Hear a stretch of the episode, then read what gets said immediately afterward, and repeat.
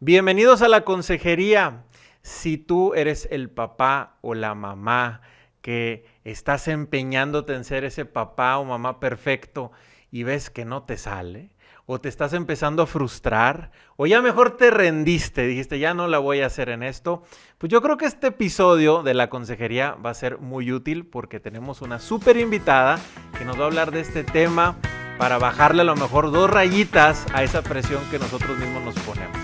Quédate en este episodio de la consejería.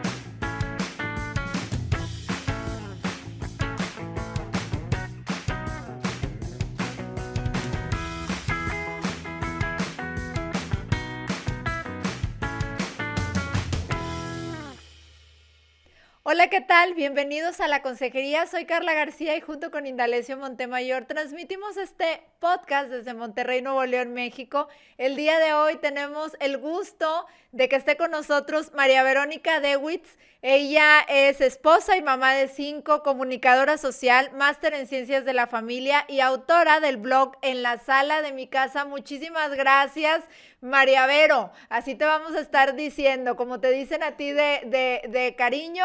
Eh, por estar aquí con nosotros y participar en este podcast.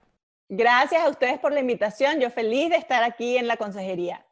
Muchas gracias y para la gente eh, les tenemos que decir que tiene triple nacionalidad ya María Vero porque ya pasó de Venezuela a Chile y ahorita está desde Florida, ¿verdad? Así es, aquí estoy en Estados Unidos. Perfecto. Pues la verdad nos da mucho gusto que nos acompañes y, la verdad es de que un tema que a muchos papás nos inquieta es que, bueno, todos podemos tomar diferentes posturas. Algunos este, estamos queriéndonos informar y, nos comemos todos los libros porque queremos lo último para aplicarlo con nuestros hijos y habrá otros que pues están resignados porque no sale absolutamente nada y nosotros nos ponemos esa expectativa a veces de querer ser ese extraordinario papá pero pues tiene, es un arma de dos filos tener esa actitud y por eso nos interesa mucho platicar contigo, María Vero. ¿Qué, qué nos puedes platicar de esto? Bueno, pues resulta que eh, el, cambio en los tiempos ha sido, eh, ha sido bueno para las familias, pero también ha generado muchísimos cambios, ¿no? Porque nuestros padres y nuestros abuelos pues tenían unos roles determinados, específicos, en los que ellos entraban y las cosas se hacían como se hacían, ¿no?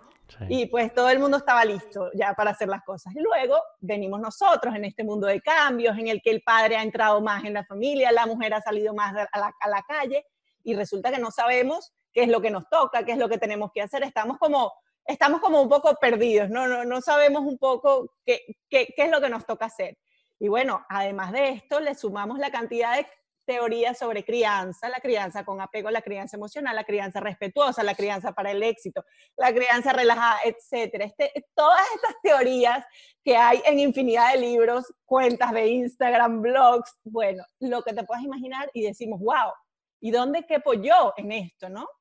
Y muchas veces eso no, nos confunde y nos hace sentir un poco inseguros de decir, bueno, ¿será que yo de verdad estoy hecho para esto? ¿Será que mis hijos van a salir bien? ¿Será que yo voy a poder lograr esto de la paternidad? Y creo que esa obsesión con, con ser perfectos nos está, nos está generando mucha culpa, nos está generando mucha inseguridad y al final está yendo en detrimento de nuestras propias familias. Entonces tenemos que estar muy pendientes de eso y de esas comparaciones que se hacen, eh, de tratar de ser algo que no somos. Eh, y yo creo que de eso, de eso podemos ir hablando un poquito más adelante, ¿no? Claro. Y, y tenemos yo creo que también esa lucha de que ponemos mucho de lo que traemos de casa, ¿no?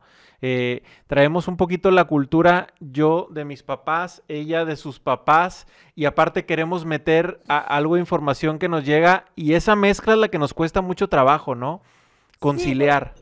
Sí, porque, al final eh, el, buen papá se conoce, ojo, que no estoy diciendo el, papá perfecto, ¿no? Porque papás perfectos no existen, como dijimos en el título. El buen papá o la buena mamá en principio se tiene que conocer a sí mismo y ver de lo que él es capaz en su realidad, ¿no? En su realidad subjetiva. Porque puede ser que tú te sientas inadecuado porque de repente tu mamá cocinaba espectacular y tú pues no, no sabes, no, se te quema hasta el agua, ¿no? Entonces tú dices, bueno, ya en mi, en mi cassette mental yo tenía que una buena mamá sabía cocinar y yo no sé cocinar, entonces ya hay partes de que, de que, de que tú no vas a poderlo ser. O te puede pasar peor, ni siquiera con, con la maleta emocional que tú traes de tu casa, sino con la vecina, la amiga, la hermana, la mamá del colegio que lleva todos los días las niñas perfectas peinadas con los 20 lazos y tú no sabes. Entonces, claro, todo esto empieza a generarte inseguridades porque te das cuenta que tu realidad tal vez pues no se adapta a eso, ¿no? Entonces, creo que como, como papás y como mamás tenemos que primero conocernos muy bien a nosotros mismos y saber qué somos capaces de dar y sentirnos tranquilos de que lo que somos capaces de dar es lo que ese niño necesita ese niño te necesita a ti como papá, a ti como mamá, porque fue la mamá que le tocó y está bien. Así tú no sepas cocinar o así tú no sepas hacer lazos y bueno, si quieres aprender, pues bienvenido sea también. Pero, pero quitar la culpa y, comenzar a, mostrarle al niño o al hijo o al adolescente o al hijo adulto eh, la realidad de la vida a través de los ojos tuyos, de lo que te gusta. Si a ti te gusta escalar, pues entonces que venga contigo a escalar y le enseñas las cosas que a ti te gustan sin tratar de, tratar de caber en esa cajita perfecta que crees en tu cabeza que es lo que hace un papá perfecto, ¿no? Oye, María Vero, y yo, yo de algo que, siempre me quedó muy, muy grabado en un, en un libro que justamente era eh, de paternidad y, y, era por esta parte de las virtudes, ¿verdad? De formar y fomentar las, las virtudes en los hijos, decía, que justamente el que nuestros hijos vean a estos papás humanos que se equivocan, que, que, pues como decimos aquí en México, que la riegan, ¿verdad? O sea, la regamos, este, eh, intentamos con las mejores de las voluntades, pero en ocasiones pues también en, en, esta parte tan humana, naturalmente, vamos a, a fallar y que a veces el, el que ellos vean que podemos pedir una disculpa, que podemos decir, ¿sabes qué? Pues sí, yo quiero fomentar esto en ti, pero a veces yo mismo te digo que hay que ser paciente con el hermano y a veces yo grito, te digo que tal, ¿verdad? Y a veces eh, yo, que seas ordenado y yo tengo, yo no tengo muy ordenado mi cajón y cosas así, ¿verdad? Entonces, este, decía, bueno, pero pero esta parte también educa en, en, esta parte humana donde decimos, bueno, pues sí, sí es cierto, hijo, o sea, pues también, ¿verdad? Y podemos ir, los hijos a veces también ponen cosas buenas en, la mesa para que se puedan ir dando una buena relación familiar, ¿no? Es así, porque si, si fuéramos perfectos, si los padres perfectos existieran y fuéramos nosotros, pobres hijos, primero, vivir con esa perfección, siendo ellos no perfectos, ¿no? Entonces es difícil. Y segundo, no los estaríamos entrenando para lo que es la vida. La vida está llena de imperfecciones, de fracasos, de obstáculos, de problemas. Entonces, esas imperfecciones que tal vez nos causan tantas inseguridades, pues a la vez son enseñanza para nuestros hijos, siempre y cuando, como tú dices, pues tengamos la humildad de pedir perdón, de mostrar nuestra lucha, eh, porque claro, muchas de las cosas que a veces también generan inseguridades es decir, bueno, el mejor educador es fray ejemplo, y uno dice, y yo tan desordenado que soy, ¿qué ejemplo estoy dando? O tan impaciente, o tan egoísta, no sé, cualquier, cualquier defecto que podamos tener. Entonces, ¿será que no estoy educando en esto? Pero es que el ejemplo que estamos educando no es en la virtud heroica, estamos educando en la lucha por la virtud. Entonces, que ellos nos vean, pues que nosotros pedimos perdón, que nosotros tratamos, que nosotros, o sea, eso es lo que educa, ¿no? El, el, que, el que ellos vean y digan, bueno, mi mamá tiene 45 o 50 años peleando con el mismo defecto y bueno, sigue. Pues sí, uno lucha toda la vida, ¿no?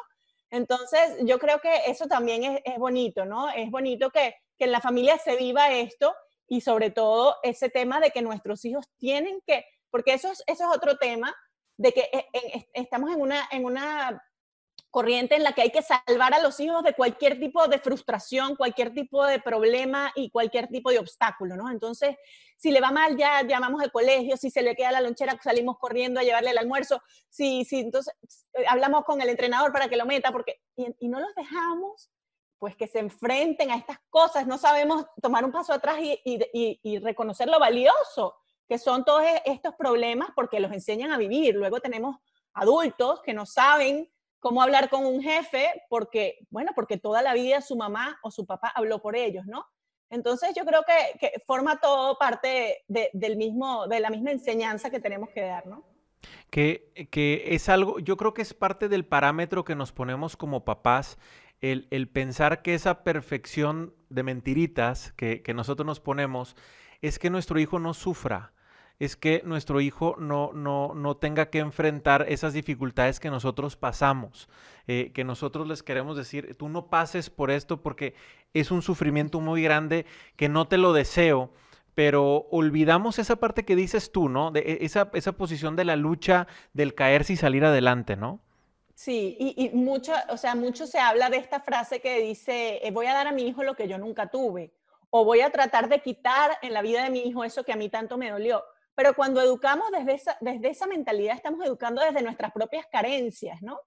Y eso al final no es, porque no le corresponde a la vida del hijo. El hijo tiene su propia vida, su propia realidad, sus propias circunstancias. Entonces nosotros, aunque es difícil, porque somos seres humanos y obviamente todo nos marca y todo nos hace lo que somos, pues tenemos que tratar de dejar como esa vía libre, ¿no? Y, y, y no traspasar esas, esas carencias y dejarlo como que él sea, ¿no? Hay, hay una frase que a mí me encanta que dice que, que la, buena educación trata de, que, de poner al educando siempre eh, en posición de aprender a hacer las cosas por él mismo, ¿no? Y que cada vez que uno hace una cosa por un hijo que él puede hacer solo, le estamos haciendo un daño. Cada vez que yo digo, no, yo voy a recoger los juguetes porque la verdad es que ellos no los recogen como a mí me gusta que los recojan, o no queda ordenada la cama cuando ellos la atienden y entonces es mejor que lo haga yo, o mejor yo le amarro los zapatos porque estamos apurados y no vamos a llegar. Ojo, que lo hacemos todos yo, el mensaje que le estoy mandando a mi hijo es, mejor tú no lo hagas, porque tú no lo haces bien, o yo lo hago mejor que tú. Entonces, bueno, pues ellos se acostumbran primero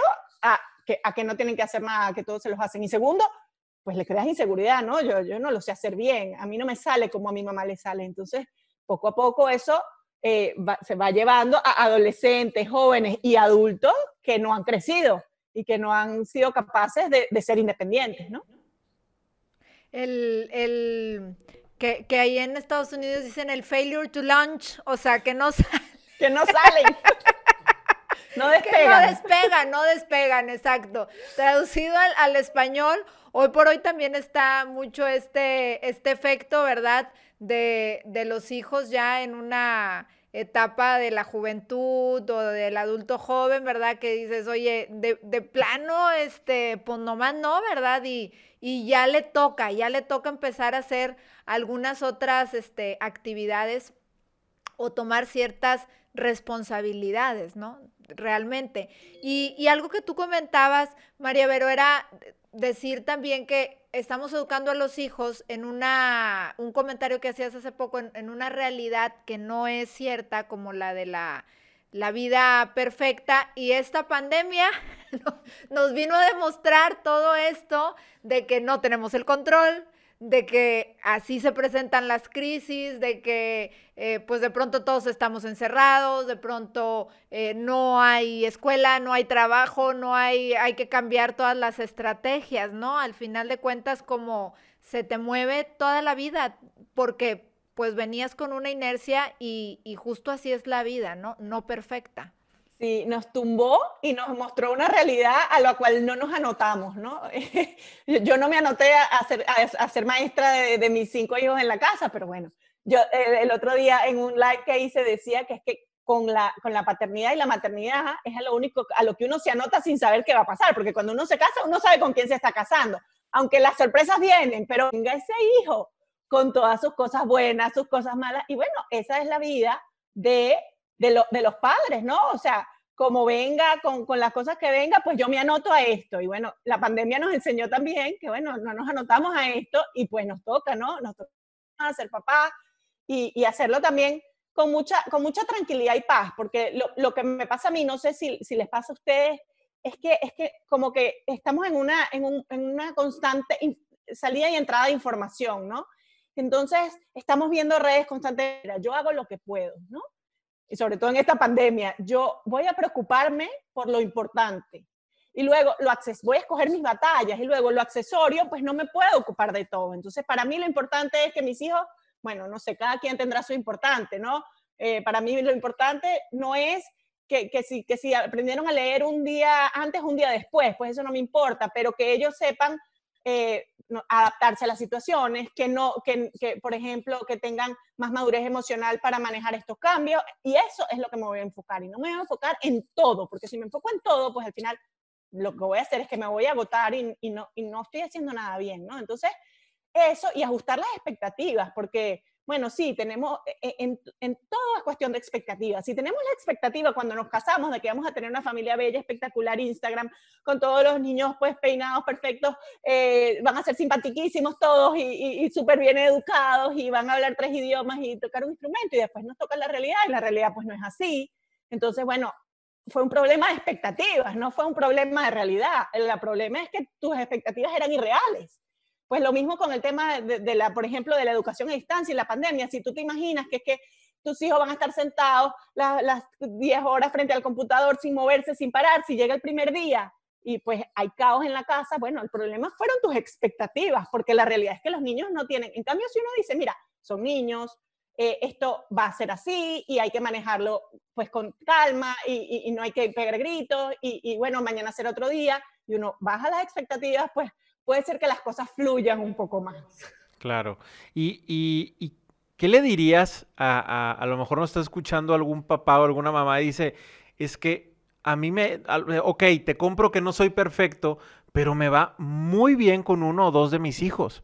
Soy imperfecto porque uno de mis hijos no entiende, porque uno de mis hijos no me sale, no, no, no, no le encuentro la forma, pero con los otros me va muy bien y con este no, y se frustran porque dicen, sí me sale mi metodología con ellos o con él, pero con él no me sale. ¿Qué le dirías, María Vero?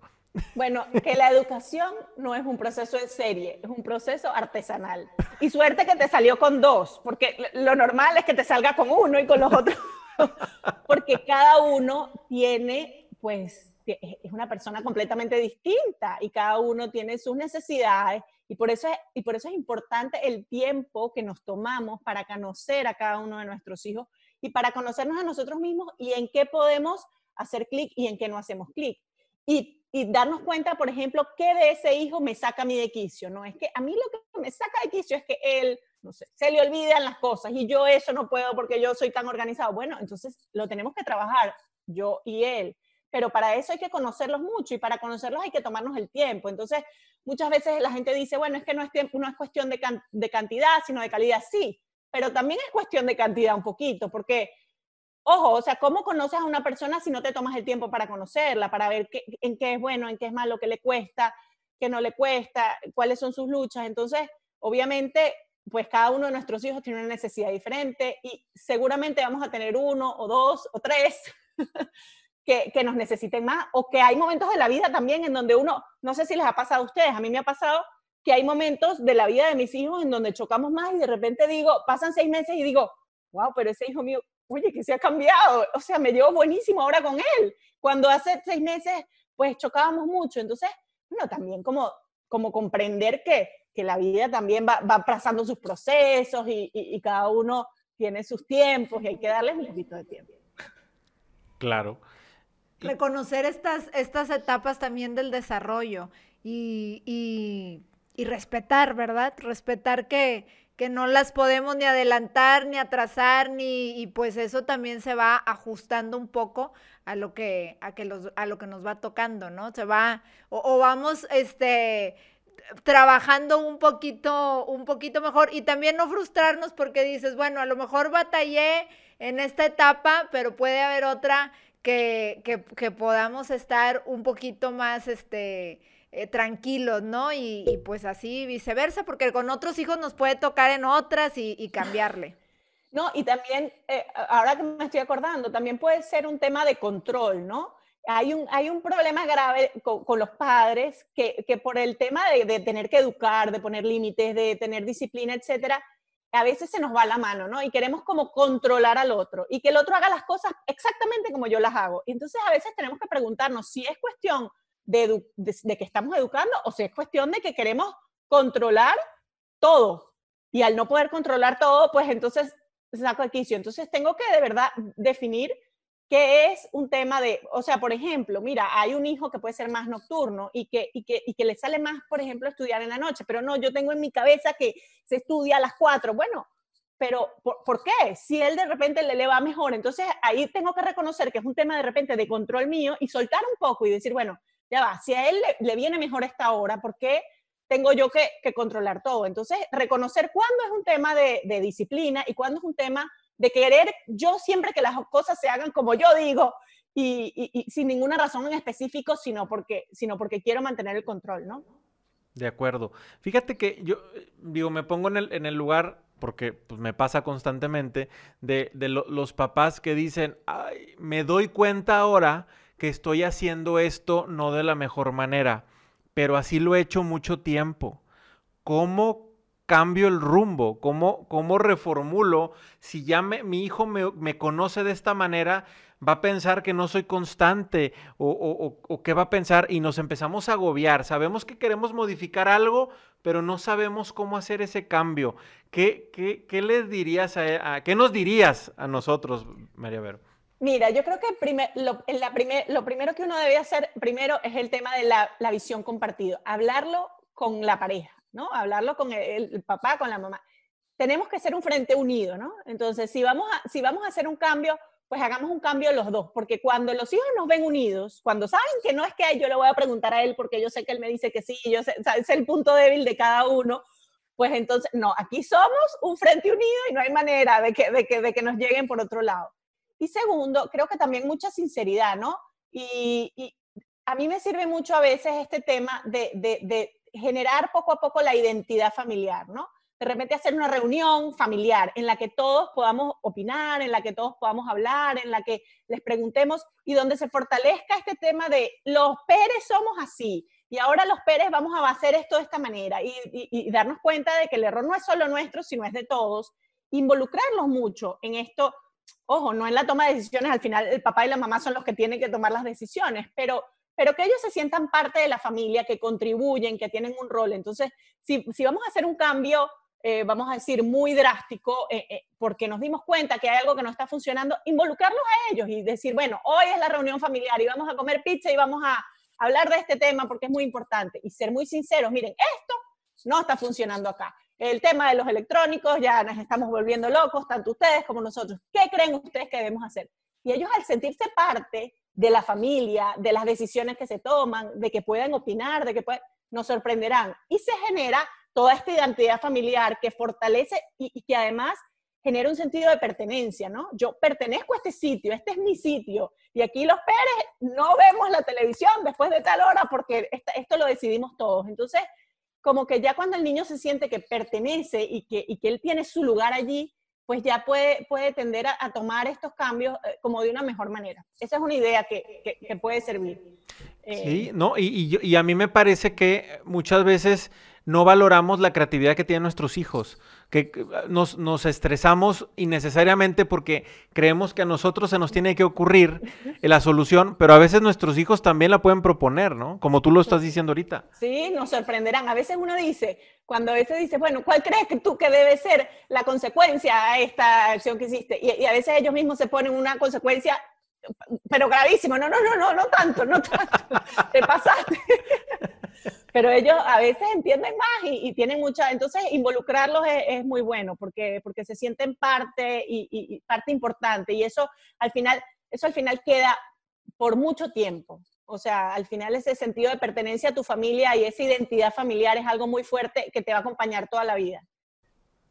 María Vero, y, y, ahorita tú también decías un punto muy importante, el tema del, ahorita estamos hablando, creo que todos lo vemos personal, pero se nos puede olvidar que tenemos que ponernos de acuerdo cuando queremos hacer esas modificaciones. Estamos, y, lo mismo ocurre cuando alguien está con, el empeño de querer ser ese papá o mamá perfecto, y, pero no estamos jalando a nuestro cónyuge. Y, y también para este tipo de cambios, un cambio que sea positivo, eh, lo olvidamos involucrar a, nuestra, a, nuestro, a, nuestro esposo o a nuestra esposa. Este, ese es el primer pasito, ¿no? Posiblemente. Ese es, el paso más importante, porque tú no puedes tener una meta educativa, tú no puedes tener una, un estilo de crianza que no involucre a tu pareja. O sea, se, se, viviría, se, se vive entonces como en, una, como en una realidad paralela, ¿no? En el que eh, la mamá sí da permiso o a veces incluso cometemos el error de, de tratar de hacer como, de hacernos los buenos con uno de nuestros hijos y no le digas a tu papá, pero vamos a ir a este sitio. Y eso hace un daño grandísimo porque al final eh, estamos primero estamos primero cortando eh, la confianza con el otro, con el otro papá, o, sea, con la mamá o con el papá. Y segundo, estamos dándole, eh, enseñándole, pues que, esta unidad que tenemos no es, tan, no es tan unida como ellos creen, ¿no? Que hay una parte de, mentirita, que, yo al final puedo, puedo esconderle algo y eso, y eso al final es, malísimo para los hijos y los papás no se dan cuenta porque en, este, en este plan de ser el policía bueno, el policía malo, o yo sí te doy permiso, pero tu mamá no, nunca, nunca hay que desautorizar, siempre tenemos que llegar a acuerdos y, y, no es verdad si yo estoy súper comprometida con un estilo de crianza, pero mi pareja no está comprometida con ese estilo de crianza, primero me debo a mi pareja que al estilo de crianza, primero tengo que llegar a acuerdos. Entonces, no es que, ah, no, yo lo hago así porque yo he descubierto que esto es lo mejor y bueno, si tú no quieres, no, no, no, o sea, tenemos que llegar a acuerdos porque estos hijos son de los dos. Y es la única manera de que ellos se sientan también seguros y tranquilos, descansando en una autoridad de los padres que es unitiva, o sea, que es un, como decía, es un frente que ahí no hay ningún, ninguna, ningún escape, ¿no? Eh, hay, que, hay que hablar mucho, hay que conversar mucho, hay que tener reuniones de junta directiva y, y hablar de cada uno de los hijos, y hay que conversarlo mucho, pero hay que, es importantísimo llegar a acuerdos. Y bueno, si toca ceder, hay que ceder, pero, pero, pero siempre los dos mostrando un frente unido ante los hijos. Oye, María Vero, y a mí algo de, de lo que comentabas también al principio, cuando decíamos, cuando, cuando decías, oye, el estilo de crianza, y está la crianza con apego, la crianza no sé qué, la, y dices, sí es cierto, y, y esta vida, y ahora viene la vida slow, y la vida, y ahora en la pandemia pues se pone mucho, ¿verdad? Este, y de vida simple, y es cierto también que, que eso tiene que ver un poco con todas estas expectativas y todos estos lineamientos o, ideas que vienen y que surgen, este, y que también nos, nos marean y nos, y nos pierden, o quieres implementar todo, pero todo no funciona, o te funciona con unos, pero no te funciona con otros, y entonces también nos va ahí como, como revolviendo mucho, ¿no? Lo que queremos realmente hacer, ¿no? Sí, nos complica la vida. Yo, yo, yo soy fanática de la crianza con sentido común. Esa es la que me gusta a mí. La del sentido común. No, no, no, las demás, bueno, sí, porque la del sentido común es la que te dice, primero, tú tienes que tener un horizonte claro con tus hijos.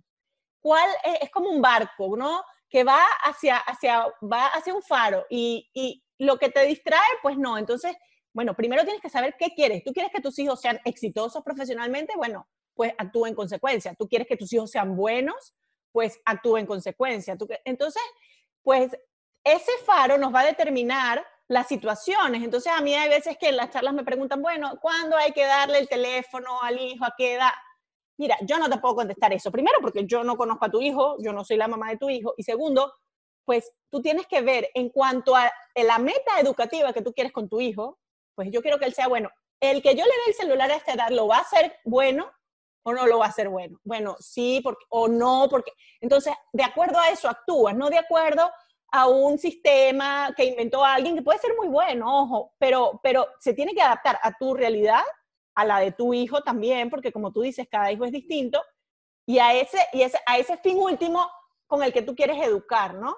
Entonces, bueno, todo depende, ¿no? Eh, yo creo que hay que tener muchísimo sentido común para, para, puedes leer mucho sobre cualquier tipo de teoría y decir, bueno, esta es la que, la que de verdad, o esto de esta teoría es la que de verdad pega con mi estilo familiar, con mi, con mi manera de ser, porque yo puedo decir, mira, bueno, el estilo del, del, no sé, no, es que no me quiero meter con ninguna así como para no, pero bueno, no sé, vamos a poner una, una, una inventada, el estilo de los abrazos, pero puede ser que yo demuestre mi cariño de otra manera que no sea de los abrazos, entonces me voy a frustrar siguiendo una teoría de crianza que no pega con mi manera de ser, porque pues mi temperamento es otro. Yo demuestro mi cariño de repente a través del juego o a través de las palabras de afirmación, como, o, a través de cualquier otro lenguaje del amor como ya, como ya hemos oído. Entonces, pues estas teorías tienen que adaptarse a lo que soy yo, a lo que es mi hijo y a lo que quiero al final con, ese, con, con, la educación de ese hijo, ¿no? E, en vez de estar haciendo como un pasticho de,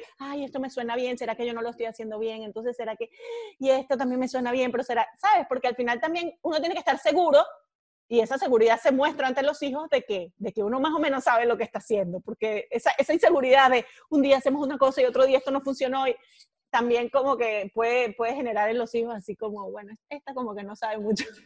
Sí, o la, o la, al final de cuentas una una inconsistencia, una falta de congruencia, que también, como decías tú al principio, el ejemplo, ¿verdad? Si el, si el ejemplo no está ahí, pues nos vamos por ahí este, atropellando a nosotros, a nosotros mismos. Pero lo que dices es muy real. Hay mucha información, leemos tantas cosas, pero sí es cierto el decir, uno, primer paso, pues me pongo de acuerdo yo con mi pareja y vemos qué nos acomoda, saber esta meta fija, e, e, e, este a dónde queremos llegar como, como padres, que sea el faro que nos va guiando y si en el camino tenemos todas estas herramientas que son muy buenas, pues podemos ir tomando aquello que se va acomodando a nuestra situación familiar de una y otro sin querer con este perfeccionismo decir, yo las quiero poner todas en práctica o todas con mis hijos, o hay cosas que te van a funcionar con unos que no te van a funcionar con otros, ¿no? Entonces, eh, el poder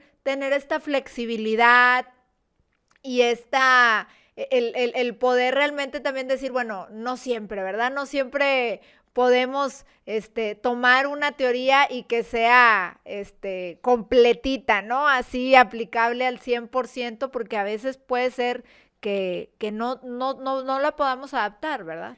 Y, y, a veces pasa también ni siquiera con teorías, a veces pasa mucho la crianza de rebaño, ¿no? En, el, en la vida, de, en el tema de los WhatsApp del, del colegio, entonces todos queremos tomar la misma decisión, todos vamos a dar permiso para esta fiesta, todos vamos a dar el celular al mismo tiempo, yo con mis amigos.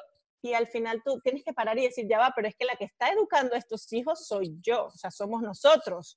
O sea, ese, este grupo, o sea, al final, no, así, esa no es la manera, porque puede ser que un niño pues necesite algo que otro no necesita. Entonces las decisiones tampoco se toman en el WhatsApp del colegio y del curso, ¿no? Las decisiones se toman en casa, papá y mamá, con los hijos y con, de repente, con una persona de confianza que tenga mucho sentido común a la que uno pueda acudir, pero no es que porque todos, ah, todos vamos a darle el teléfono al mismo momento para que ningún niño se sienta solo. No, pero es que no, esa, esa no es, no, no todos están listos al mismo momento. Y también educa mucho, pues, el decirle a un hijo, bueno, pues tú en este momento no lo necesitas. Es que todos mis amigos lo tienen. Bueno, sí, todos tus amigos lo tienen, pero en este momento tú no lo necesitas y ya vendrá el momento en que lo tendrás y no pasa nada. También eso educa bastante, ¿no? Entonces, alejarnos un poco también de esta crianza de tribu en la que todos tenemos que hacer todo al mismo momento para que los niños se críen exactamente igual cuando no son iguales y cuando nosotros como padres tampoco somos iguales. Que yo era el otro punto que quería abordar contigo, pero me parece que lo, lo estás contestando ahorita, que es la, esta la, la, crianza grupal que dices, pero es la crianza del copy-paste, este, en el que quieren, este, queremos tomar como que ciertas cosas de diferentes amigos, vecinos, eh, compañeros de la escuela, que va muy de la mano lo que acabas de decir, ¿no? O sea, olvidamos la particularidad de nuestro propio hijo y que no necesariamente funciona igual y que nosotros también somos diferentes, ¿no? Y que este copy-paste ni siquiera se aplica en la misma familia, porque tú puedes tener un hijo que puede ser muy tímido y que le convenga, por ejemplo, un permiso a ir a casa de... Y tienes otro que tienes que decirle, no, no, no, usted no sale de aquí, más nunca. O sea, y, y, aunque, y, no es, y no es igualdad, o sea, la, crianza, como decíamos, no es que todas las reglas son iguales, es que las reglas tienen que tener un sentido detrás de las reglas. Entonces, tiene que haber firmeza, claro que sí, pero también tiene que haber flexibilidad y saber que hay algunos a los que les corresponden unas cosas y otros que no, y unos que necesitan otras cosas y otros que no, y además, entre los hermanos lo tienen que saber. Decir, es decir, ¿por qué tú eh, a mi hermano si le diste eso? Bueno, porque tu hermano en ese momento necesitaba eso y ellos tienen que entender que esa es la realidad de la familia, que no es todos al mismo tiempo, en el mismo momento, el mismo año, el mismo, o sea, eh, no es un regimiento, esto no es un regimiento, esto es una familia en la cual se le da a cada quien lo que necesita en el momento en el que lo necesita y en el que le viene bien y nos ayudamos, no, no estamos aquí poniendo reglas así al azar porque para, para todos por igual, ¿no? Claro. Yo, yo también digo, este, a, mí también me gustaría eh, tocar brevemente la inquietud a lo mejor de muchos papás que, que tuvieron que tener una separación y que eh, el tema de la educación con los hijos es un tema para ellos. O sea, el tener ese acuerdo para poder llevar al hijo, aunque ya viven en casas separadas, pero esa consistencia no existe y para uno que a lo mejor está muy comprometido, le frustra que, el, papá o la mamá de sus hijos no, no lo lleve también a la par. Esto a veces quieren levantar un muro, pero no esto no es de muros. Eh, entiendo que hay, que hay que hablarlo forzosamente. A lo mejor la relación conyugal no existe, pero la relación de paternidad sí existe. Entonces va a exigir un diálogo, ¿no?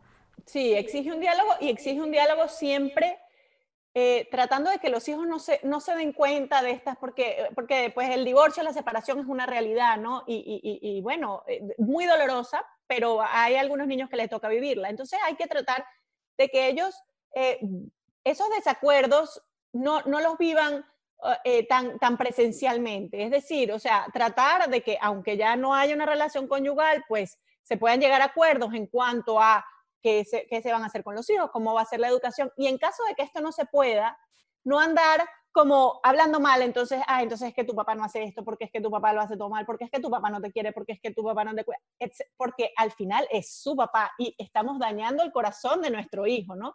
Entonces, aunque nos puede causar mucho dolor que el otro no quiera verlo o no quiera hacerlo, como, como, como, pues como me parecería a mí que lo debería hacer o como habíamos acordado que lo teníamos que hacer, pues siempre proteger en primer lugar el corazón del hijo, ¿no?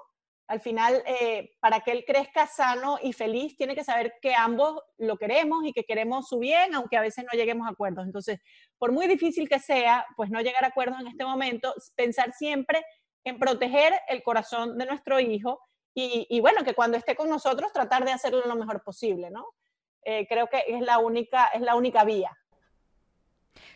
El ponerse, aquí el ponerse de acuerdo, porque eso es cierto, la, la relación conyugal no está, pero la relación, siempre tendremos que entender que la relación como padres va a estar ahí para, para, toda, para la vida. toda la vida, ¿no? Para toda la vida y es un lazo que, que tiene que existir, sea cual sea la, la situación, ¿no? Definitivamente. Yo, eh, el tiempo se nos va demasiado rápido, pero no me quiero ir sin, sin, sin, tocar también este tema.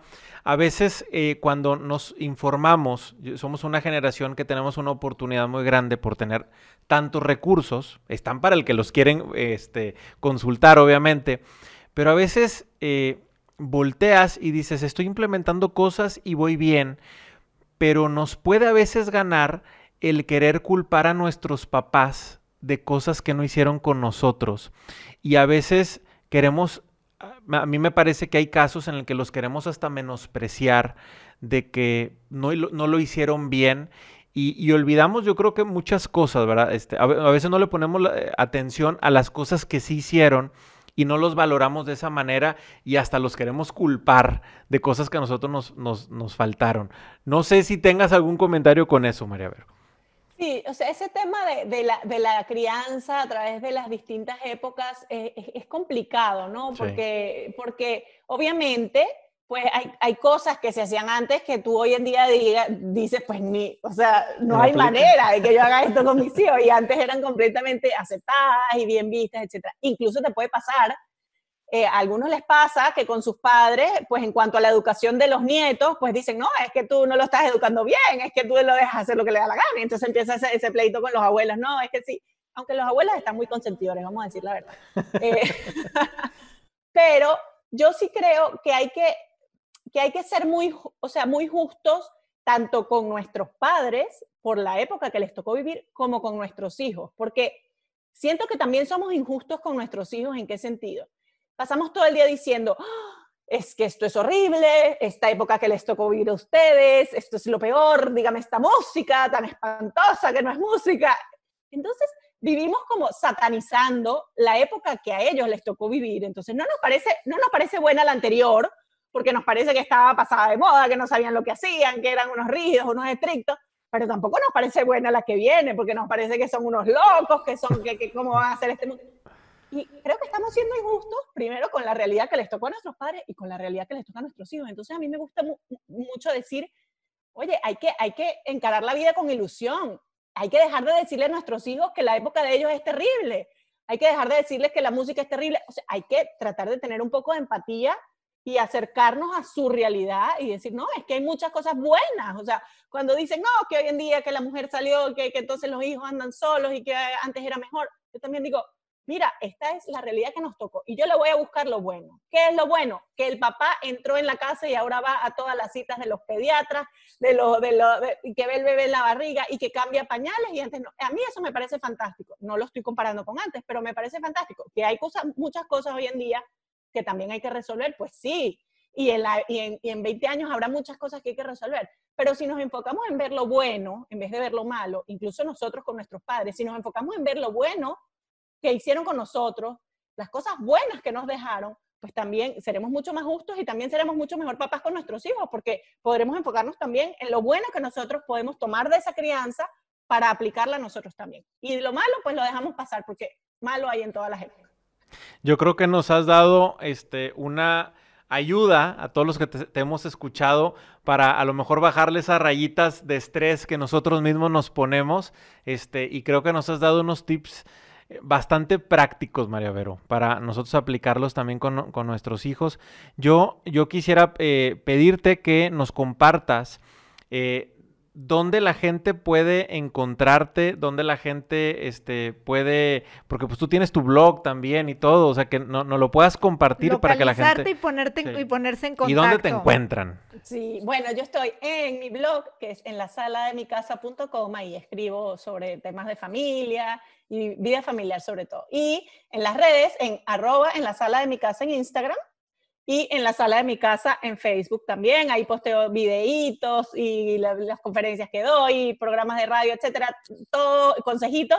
Y bueno, nada, la orden eh, desde, desde mi propia miseria, porque nunca me considero la mamá perfecta, ni mucho menos, pero bueno, por lo menos leo y trato de investigar mucho para tratar de, de, de ayudar a, a aquellos que lo necesiten, a tratar de querer hacerlo por lo menos un poco mejor.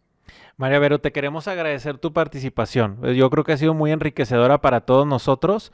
El, el, el, siempre es muy valorado lo práctico, lo, lo, que, lo que podemos ver en nuestro día a día y yo creo que nos has dado muchos tips en, este, en este sentido y te agradecemos mucho tu participación. Bueno, yo feliz de estar aquí. Muchísimas gracias por su labor. Se agradece mucho desde cualquier parte del mundo todo lo que están haciendo por, por ayudar a las familias. Así que feliz de estar aquí con ustedes y sigan haciendo lo que lo están haciendo excelente. Sí, y no va Gracias. a ser la última, ¿eh? Que, que te vamos a invitar, ¿eh? No va a ser la última, este, para bueno, que te prepares. Aquí estoy a la orden. pues muchas gracias y a ustedes que nos sintonizaron eh, o que nos escucharon a través de, de, del podcast, les agradecemos mucho que nos hayan acompañado. Les recordamos nuestras redes sociales que pueden ver este, este video podcast y todos los de la consejería los jueves en transmisión en vivo a través de Facebook y de Instagram o lo pueden ver todo el historial en nuestro canal de YouTube. También pueden ver algunas secciones o algunas eh, eh, partecitas que tomamos de los diferentes eh, transmisiones que tenemos a través de TikTok o lo pueden ver también en LinkedIn. Y este, tienen nuestro correo electrónico que es hola.familink.mx, donde ustedes nos sugieren también esas temáticas o tienen dudas que cuando nos toca estar con esos expertos como el día de hoy, les hacemos esas preguntas. Muchas gracias por habernos acompañado y nos vemos la próxima semana.